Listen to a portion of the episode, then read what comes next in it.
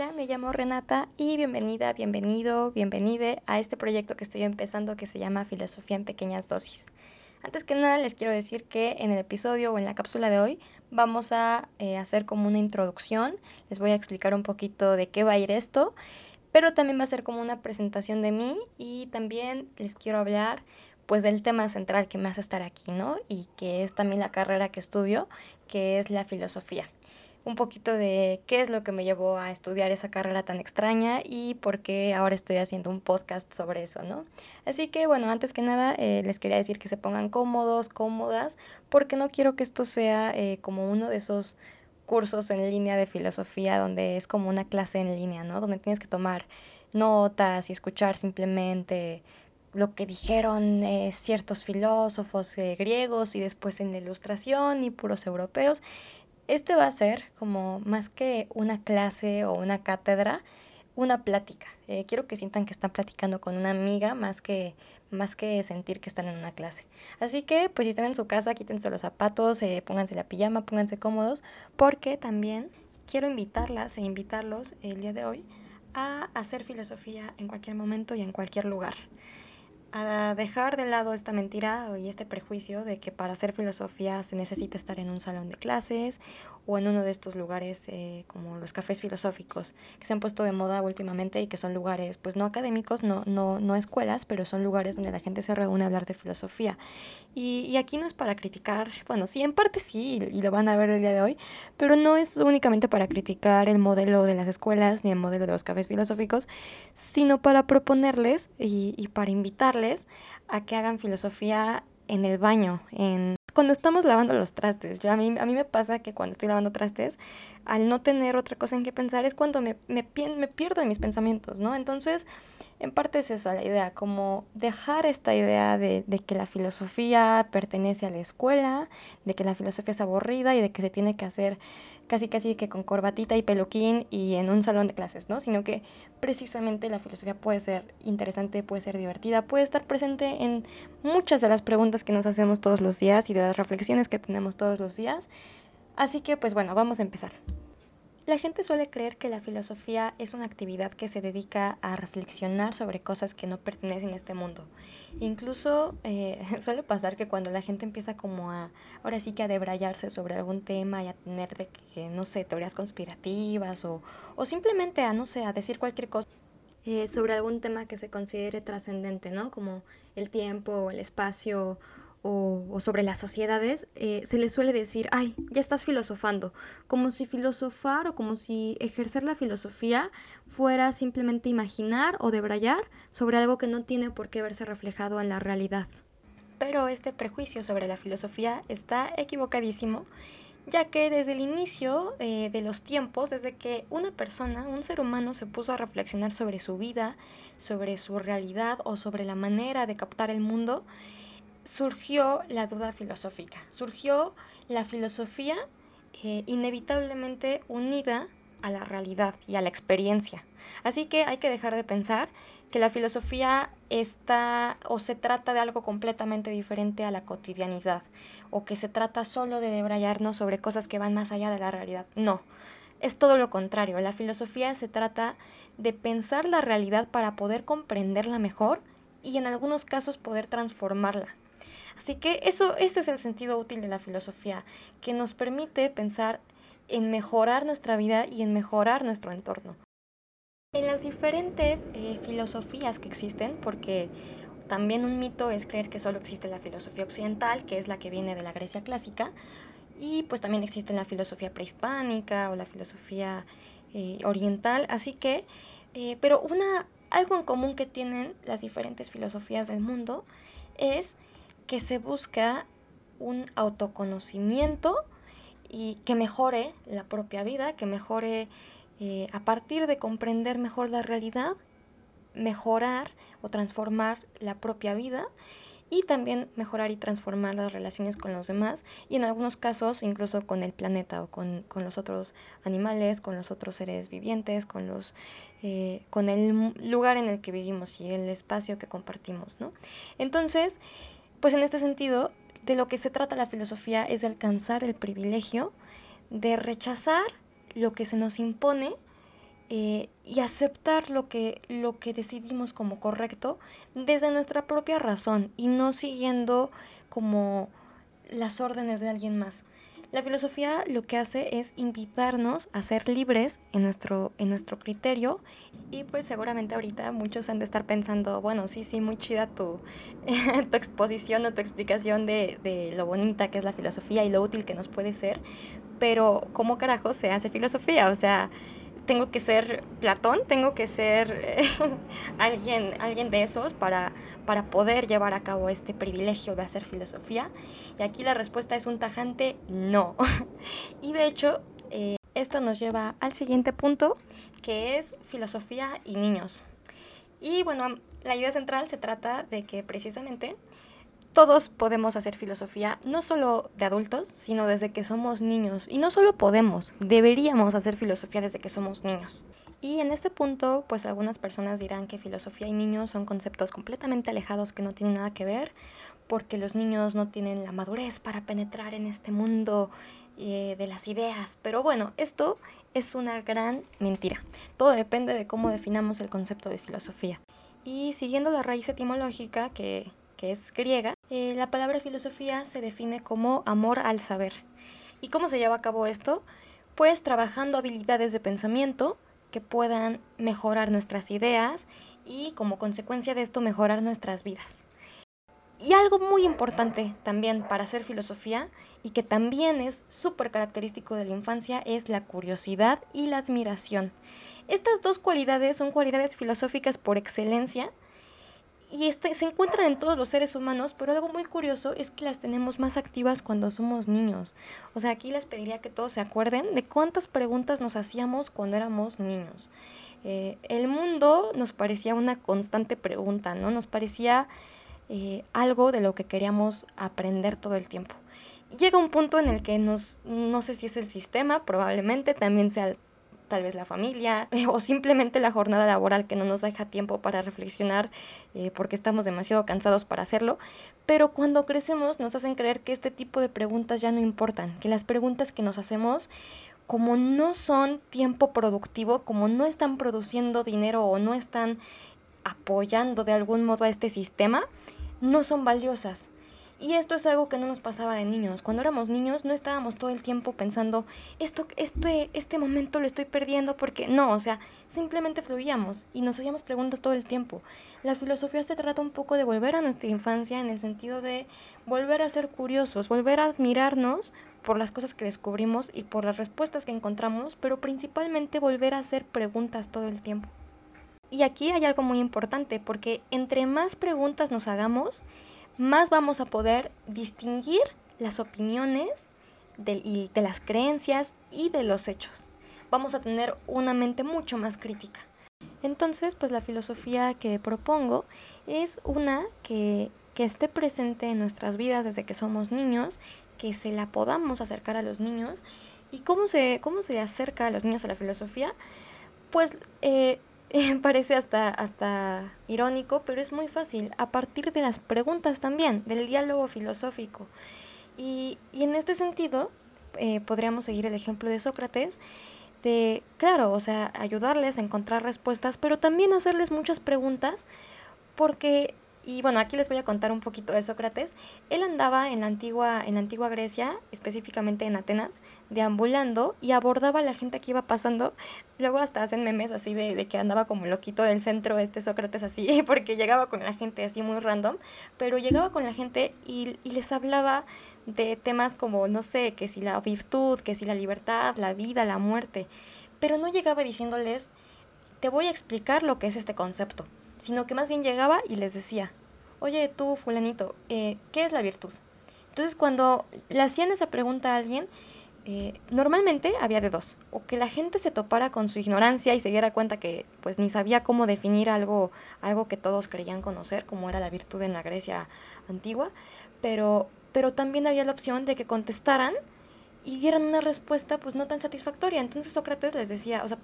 eh, por ejemplo, alguien podría decir, no, pues la virtud es lo que nos hace buenos. Y ahí Sócrates les diría, ¿y qué nos hace buenos? Entonces, a partir de las preguntas, tanto podían ir aprendiendo como podían pues como les digo, toparse con la idea de que eh, o de que ignoran o de que sus respuestas son como por inercia, porque también muchas veces contestamos eh, a preguntas, incluso que nos hacemos nosotros mismos, con, cosas que nos han enseñado que así son, pero que ni siquiera estamos convencidos de ello, ¿no? Entonces, pues eh, un poco de lo que se trata esto es de estar convencidos de nuestras respuestas, porque lo que sabemos del mundo no es solo lo que nos enseñan, sino también lo que nosotros reflexionamos y decidimos creer de él. Y aquí también está la cuestión de de dónde recibimos las enseñanzas, ¿no? Así que, pues es un poco como dejar de, confiar ciegamente, por ejemplo, en las instituciones como la familia o la iglesia o la escuela, y confiar más en, nosotros mismos, en nuestro criterio y nuestras ideas. Así que esto es algo que podemos hacer desde que, desde que somos niños y es una manera de acercar la filosofía a los niños. Y también prestarle más atención a las preguntas que nos hacen los niños, porque muchas veces en las preguntas de los niños es donde están las incoherencias de los adultos. Eh, muchas veces cuando nos hacen preguntas y nos damos cuenta que como adultos o como adolescentes no podemos responderlas de manera eh, eficiente o válida, porque precisamente muchas veces la realidad no es eficiente o no es congruente, ¿no? En ese sentido, no sé, poniendo un ejemplo, un niño nos podría preguntar qué es la ley y uno podría ahí darle toda la explicación de lo que se trata y de que se supone que asegura los derechos y luego te diría, bueno, ¿y por qué los malos están libres? ¿Por qué no, por qué tal, no sé, tal ladrón está, está libre y no en la cárcel?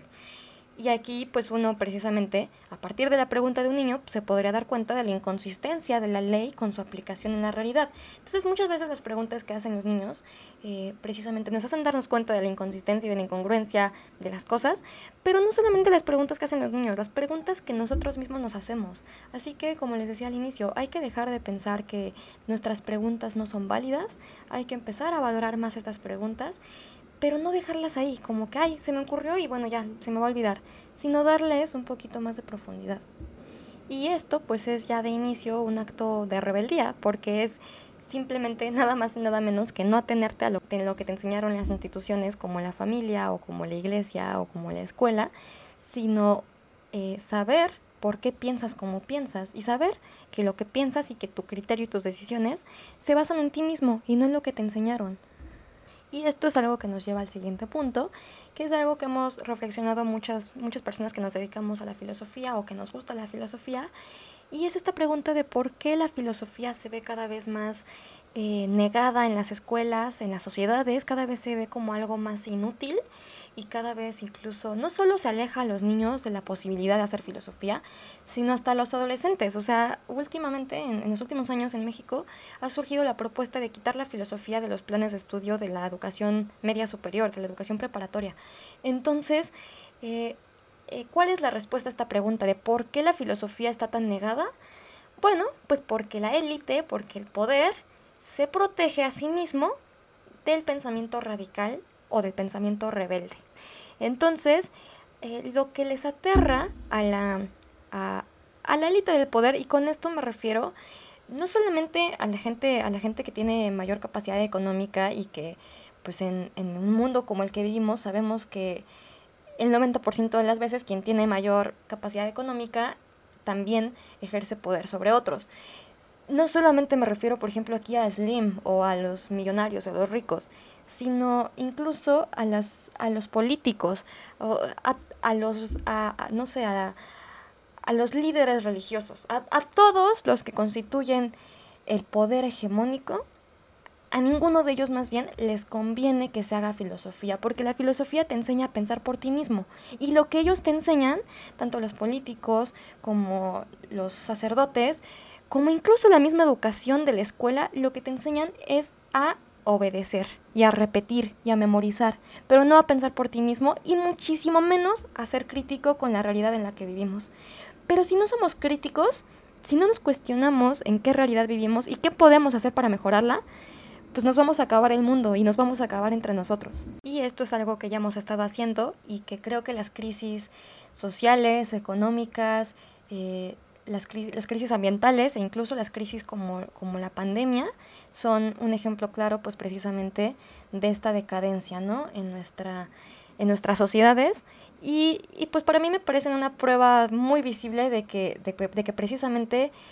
el poder está fallando, el, las instituciones que ejercen el poder están fallando en la manera en la que educan a las sociedades. Entonces podemos ver a la filosofía como un acto rebelde, como un acto subversivo. Y aquí, pues igual, recordando a esta figura de Sócrates, que, eh, y bueno, lo, traigo mucho a colación porque él fue uno de los como más emblemáticos eh, de la Grecia antigua, eh, podemos recordarlo porque él murió condenado por las leyes de la ciudad. A él le dijeron que corrompía a la juventud.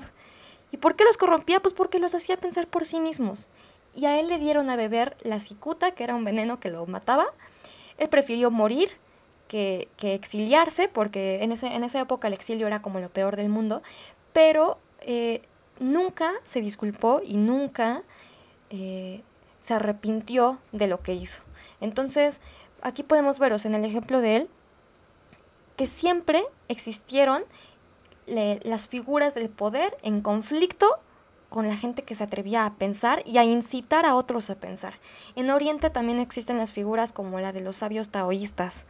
que, que igual estaban en este conflicto con las figuras de poder.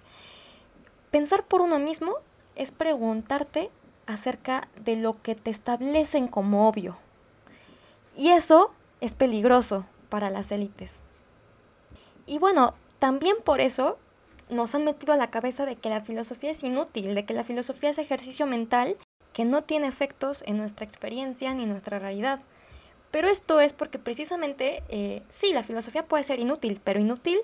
para las élites o para las instituciones de poder que no quieren que pensemos diferente a lo que nos han enseñado. Para quienes les gusta mantenerse en el privilegio donde están, pues claro que se van a rehusar a que la gente que no nació en, el poder aprenda filosofía, ya que esto implica cuestionarlos y cuestionar lo que nos han enseñado. Así que pensar que es algo inútil es, eh, es como pensar que todo el tiempo que no estamos trabajando es inútil. Sí, la filosofía es inútil para la mentalidad que cree que solo es útil lo que produce dinero y que solo es útil lo que le sirve a tu patrón entonces, pues sí, para eso la filosofía es inútil, pero para quien quiere pensar libremente y dejar de tomar como obvio lo que, lo que le enseñan, la filosofía es vital y necesaria. Entonces, eh, para esto, obviamente, no tenemos que entender a la filosofía solamente como, como les decía al principio, como una colección de obras y autores, sino la capacidad de poder problematizar, argumentar, conceptualizar y después llevarlo a cabo. Eh, todo esto que se aprende, poder llevarlo a cabo en la propia vida para mejorar la propia vida y para mejorar el entorno, para mejorar la realidad. Entonces, eh, bueno, en este sentido, pues muchas veces hacer preguntas puede llegar a ser eh, más importante que tener respuestas para todo. Entonces, pues bueno, la idea misma de la filosofía nos hace cuestionarnos por qué creemos que solo es útil aquello que produce dinero y por qué creemos que solo es útil aquello que ofrece respuestas rápidas. ¿Por qué le tenemos miedo a las preguntas complejas cuyas respuestas sabemos que nos van a ser más difíciles? Y esto, bueno, también tiene que ver con que estamos acostumbrados con, eh, con lo, bueno, estamos más bien dominados por la opinión rápida. Y esto viene en diversos formatos, en formato redes sociales, formato eh, las columnas de opinión. Y, y el solucionismo es esta idea según la cual solo son importantes las soluciones rápidas a problemas concretos. Pero bueno, si seguimos esta, esta idea, perdemos también la capacidad de poder eh, hacernos preguntas complejas y elaborar problemas verdaderos, elaborar problemas, eh, eh, por ejemplo, como, como esto, estos de las crisis, ¿no? Caemos en manos de los vendedores de recetas. Es como un poquito esta idea de que de quien te dice, no, pues, ¿qué puedo hacer para, para bajar de peso? Y solo te quieren dar así un té mágico, ¿no? y, te quiere saltar, te quieren decir que te saltes toda la parte del ejercicio y de comer sano. Entonces, esto es mentira. Quien te dice que todo son soluciones rápidas y que todo tiene respuestas, es vendedor de receta, no es alguien que quiera dedicarle tiempo a cuestionarse nada. Entonces, pues claro, las preguntas eh, más complejas no tienen respuestas rápidas, pero también son las preguntas necesarias. Si solo queremos soluciones rápidas, no vamos a poder nunca preguntarnos qué hacer con la crisis ecológica, como les decía, o con la crisis de violencia, porque son preguntas complejas. Entonces, pues bueno, como les he dicho hasta ahora, la filosofía no solo es un modo de eh, estudiar o una disciplina, sino que es una forma de vida. Y no es obligatoria que sea la forma de vida para todo el mundo, pero sí es accesible para, para todo el mundo, o, más bien para quien decida eh, eh, asumir la condición de que, de que su pensamiento propio transforme su vida y de que ese pensamiento tenga raíz en la autonomía y en la libertad. Así que pues es como decir que la filosofía es la disciplina que te enseña a ser libre según tus propios criterios. Y bueno, pues quien quiera llevarlo más lejos, más allá de su propia vida, también puede eh, intentar transformar su realidad o transformar su entorno eh, a partir del pensamiento filosófico. Entonces, la filosofía tiene una potencialidad de cambiar el mundo, ya que puede ser parte eh, de la condición de la reflexión para encontrar soluciones políticas, culturales, económicas o ambientales eh, más justas y que nos beneficien a todos. Entonces, si, se aplica de la forma correcta, sí puede ser eh, transformadora y puede ser activa. Pero si se ve la filosofía solo como les decía hace rato, como la memorización de autores muertos y ya como algo, como pensamiento erudito, pensamiento de ratón de biblioteca, en ese sentido, pues es inútil también para transformar la realidad. Por eso no solo propongo una filosofía, eh, bueno, una filosofía secas, sino una filosofía crítica. Y parte de hacer filosofía crítica, pues es precisamente no cerrarnos a las problemáticas que, que les preocuparon a los filósofos hace 200 años o hace mil años, sino traer la filosofía de la calle a la academia y no al revés las problemáticas que vemos en la cotidianidad, poderlas abordar desde un sentido filosófico. Es cuando podemos, eh, como les decía, encontrar la utilidad.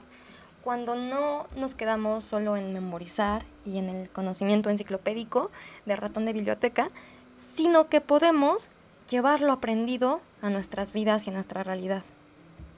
Todos en algún momento hemos llegado a filosofar, porque todos nos hemos cuestionado alguna vez algo de lo que nos ha, de lo que nos es dado por el mundo.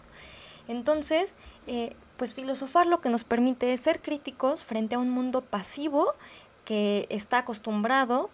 ya sea por comodidad o por miedo, a dar todo por sentado y que ya no le busca el sentido a las cosas o, o precisamente el sentido que le da a las cosas es como por inercia, porque les dijeron que así eran. Y todos somos capaces de filosofar. Nos podemos dar cuenta de que incluso todos lo hemos hecho porque todos nos hemos cuestionado eh, algo de lo que nos es dado, ¿no? Entonces, eh, lo que podemos como proponer aquí para filosofar cuando vivimos apurados es estar disponibles a mirar desde otro lugar en ciertos momentos. Eh, por ejemplo, eh, tomar más en cuenta estos momentos en los que dudamos, en los que nos asombramos frente a lo cotidiano o en los que afrontamos situaciones complicadas en nuestras vidas. Todos en algún momento vamos a poner en duda algo de lo que creíamos una certeza y, ahí es cuando vamos a inaugurar la filosofía como nuestro modo de buscar la, verdad o la solución. Entonces, el primer eh, paso para esto es dejar de tenerle miedo a nuestros propios pensamientos o de pensar que no son valiosos o que son tontos o que son ridículos, porque no lo son. En primer lugar, hay que tomarlo seriamente.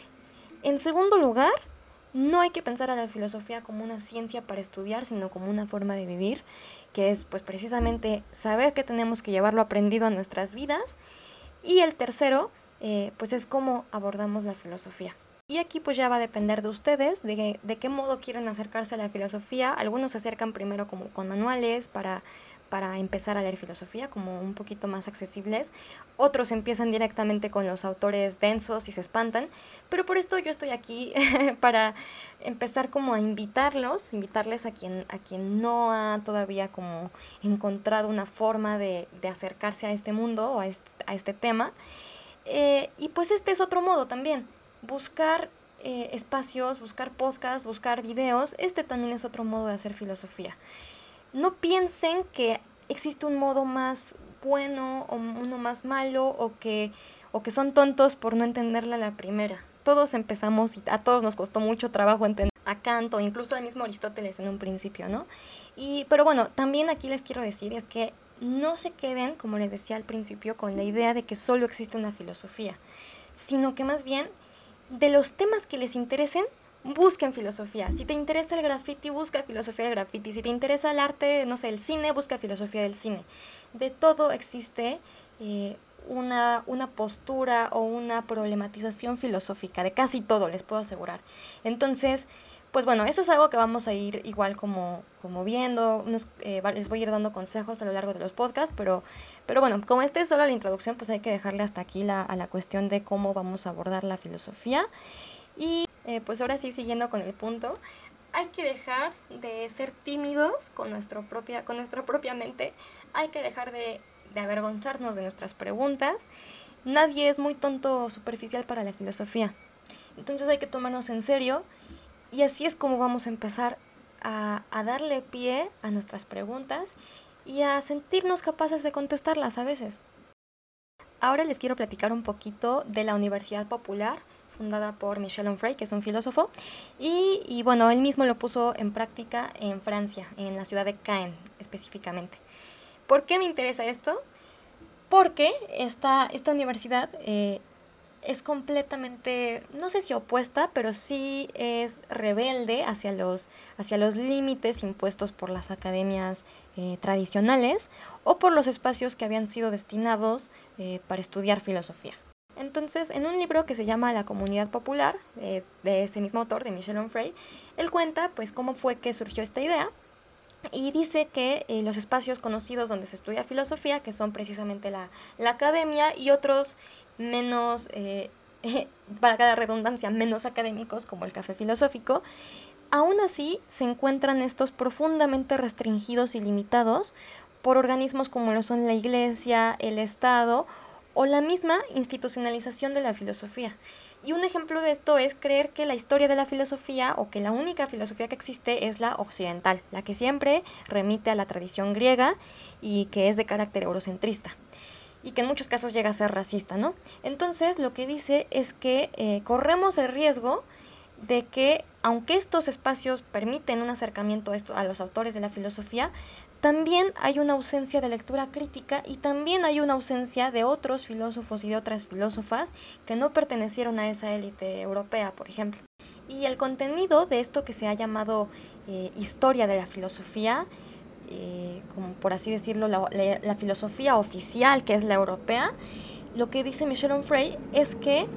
eh, los autores y autoras han sido elegidas, y bueno, y siendo en este caso 99% autores, han sido elegidos en momentos históricos determinados de acuerdo a intereses políticos y religiosos. También de aquí viene la respuesta de por qué no hay tantas filósofas, ¿no? Pues porque no les convenía, porque estaban relegadas a, cumplir la función de, mujeres según un mundo patriarcal que de por sí lo sigue siendo, pero que antes lo era aún más o, de formas más visibles, ¿no? Entonces, lo que dice Michelle Onfray es que este contenido eh, ha sido elegido para quedar en la historia oficial de la filosofía, porque también les ha convenido a los intereses políticos y religiosos y, lo, y también porque se ha invisibilizado y se ha borrado de la historia a los autores y autoras cuyo pensamiento difería de la moral eh, o transgredía la moral de la época, los principios socialmente aceptados en su época. Es una forma de decir, bueno, es que si enseñamos la filosofía solo como, como lo hacen las escuelas, vamos a enseñar ahora sí que la filosofía que ha sido, le ha sido útil al sistema porque ha sido elegida como la filosofía. Y pues aunque de vez en cuando, o sea, sí, sí podemos encontrar algún filósofo por ahí que fue rebelde y que nos enseñan en la escuela también, la verdad es que son los mínimos. O sea, la verdad, eh, la mayoría de los filósofos y principalmente filósofas que fueron disidentes y que fueron subversivos y rebeldes a, las imposiciones sistémicas, eh, fueron borrados y borradas de la historia o de la historiografía oficial de la filosofía. Entonces, lo que dice Michel Onfray es que estudiar eh, o enseñar la filosofía solo desde este sentido académico, eh, occidental, eurocentrista, es una filosofía acrítica y esa crítica porque sí promueve la erudición, promueve que sus estudiantes eh, pues precisamente sean ratones de biblioteca que se saben recitar a todo Kant, pero no son amenazas para el sistema, para, para los ordenamientos morales, para los, lo que se ha considerado bueno según sus sociedades. O sea, por así decirlo, es como, es como decir, sí, sí, tú eh, estudia filosofía, pero no la filosofía que, nos, que pueda amenazar nuestro poder. Por eso también es, es peligroso solo enseñar la filosofía oficial o solo creer que la filosofía se tiene que estudiar en una escuela, siguiendo un programa, siguiendo un contenido que alguien ya eligió y que muchas veces se ve sesgado eh, o se ve atravesado por intereses precisamente que vienen de este poder o que tienen raíces eurocentristas, eh, racistas y misóginas, entre muchas otras cosas. En este sentido, pues se propone una filosofía crítica eh, en tanto a los contenidos, en tanto a los filósofos y filósofas que se eligen para leer, sin dejar de lado los que han sido borrados y los que han sido como eh, censurados por la historia oficial, pero también lo que, lo que invita o a lo que nos invita es a no quedarnos con una eh, lectura superficial de los filósofos, ahora sí que obligatorios, ¿no? Como, como ahorita les decía, como Kant o como Platón, ok, a veces eh, ahora sí que es como parte de la, de la chamba filosófica, parte del proceso tener que leerlos a ellos. Eh, lamento decirles que a veces, pues sí, fueron tan importantes para, para, para su época y para y la influencia que tuvieron llega hasta nuestra época que sí tenemos que leerlos, pero que cuando los leamos no sea de manera superficial sino que podamos ser críticos también con ellos. No, no ser de los que creen que, como lo dijo Kant o como lo dijo Platón, ya todo es cierto, sino también a ellos poder leerlos, leerlos de forma crítica y eh, que haya una repercusión existencial en nuestras vidas, ¿no? Es decir, esa es la, última como eh, propuesta de Michel Onfray y creo que pues es como lo que les decía hace ratito, ¿no? Eh, llevar, aplicar en nuestra vida lo que hemos aprendido a partir de la, de la reflexión filosófica. Y bueno, en este sentido, pues podemos ver que eh, siguiendo la idea absurda de que la filosofía solo se puede estudiar o llevar a cabo en una escuela, pues bueno, tenemos que toparnos contra la cruda realidad de que quien tiene acceso en este país a educación universitaria es, es una, una cantidad mínima de la población y también saber, por ejemplo, que las facultades de filosofía o las carreras de filosofía pues no abundan ni, en, este país ni en muchos otros países, ¿no? Entonces, pues en primer lugar, dejar de pensar que solo en la escuela se puede estudiar filosofía, porque sería restringir a una cierta élite, a una cierta... Eh, a un cierto grupo de personas que tuvo acceso a la, educación universitaria, eh, la posibilidad de hacer filosofía, la, la posibilidad de cuestionarse su realidad y a sí mismo y a su entorno, y también eh, poder notar que dentro de estas mismas élites, dentro de los mismos que tenemos, el, pues sí, el privilegio, porque hay que dejar de pensar que no somos privilegiados por poder ir a la universidad. El simple hecho de poder estudiar y no vernos obligados a, trabajar desde niños ya es un privilegio en este país. Entonces, incluso quienes nos vemos privilegiados con, con el poder estudiar filosofía en una facultad o en una, en una escuela, nos vemos limitados en nuestras posibilidades de hacer filosofía y pues un ejemplo de ello son los mecanismos de evaluación que pueden llegar a ser restrictivos en el sentido de que encierran las posibilidades creativas de todas las personas en el mismo formato, en el mismo formato de evaluación, ¿no? O sea, cuando a todos les piden, por ejemplo, eh, hacer el mismo examen, de algún modo no están permitiendo que cada uno descubra su propio método filosófico, por ejemplo. Entonces, eh, lo que dice Michel Onfray es que precisamente en la Universidad Popular, que fue la que él fundó, eh, se propone una forma distinta de aprender y de hacer filosofía, promoviendo desde la infancia la curiosidad y el sentido crítico y manteniendo siempre como objetivo el mejoramiento de uno mismo y materializar también lo aprendido mediante la reflexión filosófica. En este sentido, lo que quiere Michel Onfray es generar sujetos críticos, no sujetos reproductores de un sistema que ya está caduco y que lo podemos ver, como les decía, pues en todas las crisis que existen en el mundo, en, todos los, desde, el aspecto que le queramos ver, sino crear precisamente sujetos eh, activos, sujetos transformadores de la realidad que actúen como resistencia, intelectuales que no solo se queden en la reflexión y en el de Braille, sino que lleven esa reflexión a la realidad. Entonces, pues bueno, el proyecto de Onfray fue formar la Universidad Popular en Caen, Francia, eh, donde no evalúa, por ejemplo, a los alumnos con estos sistemas que ya les decía, no existe este método burocrático, sino que ahí eh, ahora sí que quien va es porque quiere, no porque está obligado, es porque tiene interés por aprender y porque también tiene interés por llevar a su vida lo aprendido, ¿no? Entonces, eso es lo que él se propone y lo que yo me estoy proponiendo ahora es este podcast. No puedo yo formar una universidad popular donde incite a, personas a pensar por sí mismos, pero puedo hacer un podcast y subirlo a internet. y algo en lo que coincido yo con Michelle Onfray es eh, en ver a la filosofía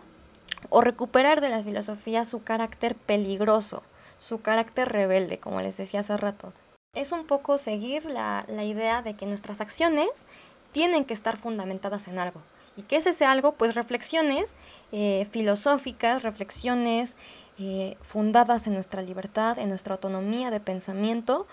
que puedan llegar a ser subversivas y revolucionarias, destructivas de, aquellas, eh, de aquellos establecimientos que mantienen costumbres cómodas y que privilegian a unos cuantos. La filosofía que nos han enseñado usualmente, y en esto eh, yo puedo hablar incluso de mi experiencia, porque yo descubrí que la filosofía era bonita, lamentablemente, hasta que la estudié en la carrera. Porque cuando la estudié en la preparatoria, cuando era eh, una de esas materias obligatorias para todos, la verdad es que estaba aburridísimo y además nos hacía creer que no tenía como ninguna aplicación en la vida real, ¿no? Entonces hay que quitarnos un poquito esta, esta mala experiencia que muchos tuvimos con la filosofía enseñada eh, según la escuela y según los programas de estudio que ya están medio rancios o bastante rancios, eh, sino precisamente ver como algo que puede transformar nuestra vida, que nos involucra, que involucra nuestra realidad y dejar de pensar que los temas filosóficos son los que dice la escuela o los que dicen los programas de filosofía, que si, que si Dios, que si el ser, que si la verdad o que si la materia, porque como les decía, cualquier tema o de casi cualquier tema se puede hacer filosofía de casi cualquier tema se puede llevar a cabo una reflexión profunda, una reflexión fundamentada y crítica.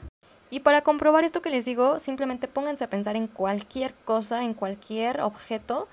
Eh, yo me acuerdo que hace, unos, hace unas semanas busqué algo de filosofía en el retrete y, de hecho, o sea, en, algo tan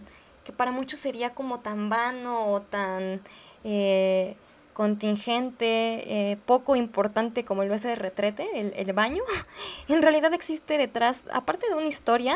eh, que tiene que ver precisamente también con desigualdades de clases y de muchos tipos, existe mucho alrededor de la simbología, de lo que representa, muchas variaciones culturales. Entonces, si les digo, si se puede hacer filosofía de retrete, créanse que se puede hacer filosofía de casi cualquier cosa. Y bueno, como les digo, si se puede hacer filosofía de esos temas, eh, claro que también uno puede plantearse preguntas, eh, si quieren verlo así, un poco más importantes, como sobre uno mismo, sobre la relación con los demás, sobre la naturaleza, sobre los problemas políticos, y a partir de ahí poder llevar eh, la vida, conducir nuestras propias vidas de acuerdo a nuestros principios, e incluso poder luchar por un mundo mejor. En la ilustración, en la época de la ilustración, eh, los filósofos que defendían la enciclopedia decían que al aumentar la cultura, el saber y la capacidad reflexiva y crítica, disminuyen las posibilidades de defender en política y en otros aspectos ideas estúpidas, eh, o pensamientos insulsos o ideologías peligrosas, como lo pueden llegar a ser el nacionalismo, el racismo, el antisemitismo, la xenofobia, la misoginia, etc. Eso de la misoginia no lo dijeron ellos, porque muy seguramente ellos también eran misóginos, pero eso es algo que yo aboné, ¿no? Entre más eh, entrenemos nuestra capacidad reflexiva, nuestra capacidad crítica, y claro, aumentemos nuestra cultura y nuestros conocimientos eh, históricos, éticos, sociales del mundo, pues menos posibilidad hay de cagarla, de tomar decisiones tontas o sin fundamento. Eh, y también menos posibilidad hay de defender ideas peligrosas para otros como lo son el racismo o la misoginia. Eh, algo de lo que propone Michelle Onfray en su Universidad Popular y que propongo yo ahora con este podcast es involucrarnos como potenciales transformadores del mundo. O sea, nosotros vemos, eh, estudiamos la historia y vemos que otras personas pudieron oponerse o pudieron generar ideas y siempre o, solemos, la mayoría de las veces, vernos a nosotros solo como espectadores y no como, como personajes activos en este, en este mundo. Entonces, pues la filosofía crítica que proponemos, tanto Michelle Onfray como yo, es involucrarnos eh, y dejar de pensar que ya no se puede hacer nada y que todo intento es en vano, porque esto es lo más conformista que podemos hacer y también, sorpresa, es lo que más le conviene a las élites y eso es lo que no queremos. Entonces, eh, si lo que queremos es un mundo más justo, un mundo más libre eh, y vivir en una realidad menos fea, pues entonces hay que involucrarnos y hay que considerarnos a nosotros mismos, como les decía, como creadores y participantes de un margen de acción y no solo como, como pensadores. Así que bueno, esa es la filosofía que, a mí me gusta, que yo propongo. Y ahora sí, vamos a pasar a, pues bueno, ¿quién soy yo? la morra que lleva hablando 20 minutos acerca de, de lo que le apasiona. Y pues yo soy Renata Ávila Schiaffini, ese es mi nombre, mi nombre completo. No sé, siento extraño porque siento como si me estuviera presentando en una clase, pero bueno, supongo que es parte de, ¿no? Para que ustedes me conozcan. Em, tengo 21 años, ya estoy por cumplir 22 en unos pocos días, en dos semanas más o menos. Y estudio el octavo semestre de la carrera de filosofía en la Facultad de Filosofía y Letras, en la UNAM. Entonces, pues precisamente eh, gracias a que estudio ahí, he podido... Eh, conocer la filosofía occidental, la filosofía académica también, pero eh, por otro lado también me he topado con filosofía o con modos de hacer filosofía no tradicionales, eh, modos de hacer filosofía crítica, pero como precisamente no quiero que solo eh, los afortunados como yo que pudimos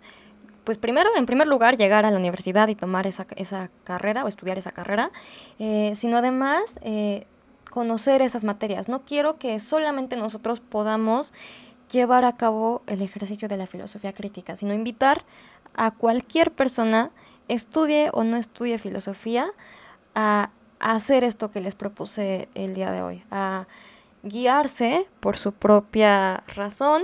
eh, a tomar sus propias decisiones, a fundamentar sus acciones en sus propios principios. Entonces, como les decía, en este punto ya de, mi carrera,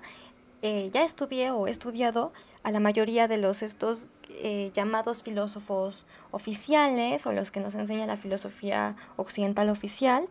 eh, y que vienen desde los griegos, pasando por la Edad Media y los ilustrados, pero también he tomado algunas materias que no son las que llevan programas como tradicionales y que y muchos de ellos fueron planteados y construidos los programas hace, hace, hace décadas, eh, sino otras materias que tienen una perspectiva crítica y que están bien actualizadas. Y ejemplos de estas materias que he tomado en los últimos dos años principalmente, eh, he tomado, por ejemplo, una, una clase de problemas de ética que estudiaba la psicopatía. He tomado varias de feminismo, he tomado feminismo decolonial, feminismo marxista, eh, un, otro de genealogías del feminismo, que es un poco estudiando como eh, las diferentes olas del feminismo en su sentido histórico y teórico. Ahorita estoy tomando también una que es pensar la pandemia desde la filosofía. Entonces, pues eso, eso es a lo que voy, que no solo hay que quedarnos con que existen los temas y los filósofos de cajón, sino que podemos hacer filosofía de otras formas, de otros temas. Y precisamente en este podcast mi intención es, aparte de invitar a todos a, asumirnos como potenciales filósofos, eh, en todos está la posibilidad de ser filósofos. Ahora sí que solo es eh, el quererlo y el llevarlo a cabo, el llevar a cabo nuestras propias reflexiones y materializarlo en nuestra propia existencia, ¿no? Entonces, además de esta invitación a ser filósofos, a hacer filosofía, estudien lo que estudien o incluso, aunque no estudien, eh, sentirse con la capacidad de hacer filosofía, también quiero compartirles pues un poco de lo que soy, porque siendo honesta, yo sentía que precisamente estudiar una carrera que te da habilidades y que te da herramientas tan críticas y no hacer nada con ello es como una pérdida de tiempo un poco. Yo sentía como una cierta culpa de tener mis textos eh, con ideas que yo, que yo he podido generar y que creo que son importantes para pensar la realidad y también para transformarla en ocasiones. Sentía feo que se quedaran en mi computadora pudriéndose. Entonces, ahora sí, platicándoles de qué va a ir esto, eh, yo creo que va a ser cada semana, pero la verdad no prometo nada, porque esto, así como quiero que quien escuche esto sea por gusto, pues también yo estoy aquí por gusto y no por ninguna obligación. Y pues no sé realmente cada cuánto va a ser, pero yo supongo que va a ser cada semana. Y, y cada semana les voy a platicar entonces de algún trabajo que yo haya hecho para la carrera. Y todos los trabajos que he hecho, o la mayoría más bien, son de temas que me gustan. Esos son los que les voy a platicar aquí. No, no los que crea que pueden ser como tediosos y que no les entiendan, sino temas que tienen que ver con la realidad y que pueden ir desde feminismo, no sé, explotación laboral, graffiti, símbolos, arte, música, cine. Eh, tengo muchísimos trabajos, la verdad, que eh, de temas que me interesan. Eh, el próximo va a ser, les voy, a, les, voy, les voy dando un adelanto, va a ser sobre los genitales femeninos, va a ser sobre la vulva. Entonces, eh, va a estar muy variado este, este contenido, no solo va a ser sobre una rama de la filosofía, es decir, no solo va a ser sobre ética ni sobre filosofía política, ni solo sobre estética, sino que voy a intentar eh, pues mostrarles contenido variado y una vez que les que abordemos ya temas concretos, pues ya decirles, ah, y esto es estética, esto es ética, esto es filosofía política, porque muchas veces nos, nos explican primero de qué trata cada una de las ramas y luego nos quedamos como, ah, ok, y luego y en qué problema lo podemos aplicar, ¿no? O sea, qué pregunta nos podemos hacer ya con esto que me dijiste que es la estética, ¿no? Entonces, primero, en lugar de, de enseñárselos así como, como en el modo expositivo académico, más bien les voy a ir contando a partir de problemas concretos, eh, como, como el siguiente capítulo que va a ser sobre la vulva, por ejemplo, eh, qué ramas de la filosofía están aquí como involucradas o a partir de qué ramas de la filosofía podemos pensar estos problemas. Ah, y creo que la pregunta que me faltó contestarles era la de por qué estudié filosofía. Y bueno, además de por todo lo que ya escucharon, porque me di cuenta cuando, cuando estaba joven, cuando yo iba, estaba por entrar a la carrera, a la carrera, de hecho, por elegir una carrera, me di cuenta que en la filosofía estaba reunido todo lo que desde niña me había intrigado. Todos los temas de los que de los que yo me preguntaba cuando era niña, desde cuestiones de arte, desde cuestiones sociales, problemáticas sociales, problemáticas políticas, hasta cuestiones existenciales como quién soy o qué hay después de la muerte o, o, o, la manera en la que pasa el tiempo será percibida por los demás igual que la mía. O sea, eh, todo ese tipo de preguntas que yo me hacía desde que era chiquita, encontré que en la filosofía puedo continuar con ese espíritu curioso, eh, plantearme preguntas cada vez más complejas también y pues abordar todos los temas que me gustan desde un mismo espacio, que es eh, algo enorme como lo es esta como lo es esta carrera y no solo carrera como lo es esta eh, no quiero decir disciplina sino este modo de vivir como les dije todo el capítulo no la filosofía es un modo de vida entonces pues bueno creo que aquí lo dejo porque ya me extendí bastante pero creo que estuvo bien porque a pesar de hacer la presentación tenía mucho que decirles al ser la primera vez que, que estoy con ustedes. Eh, es raro porque solo estoy hablándole a mi computadora, pero espero que al menos una persona escuche esto, espero que al menos una persona se quede con el interés de escuchar los siguientes capítulos que van a abordar muchísimos temas. Y también espero que en un futuro no tan lejano eh, poder invitar a otras personas a, a dialogar, a poder no sé, platicar eh, desde un sentido filosófico sobre películas o sobre algún tema, ¿no? Entonces, pues bueno, aquí los voy a estar viendo, les mando un gran abrazo y un agradecimiento especial a quien haya llegado hasta el final.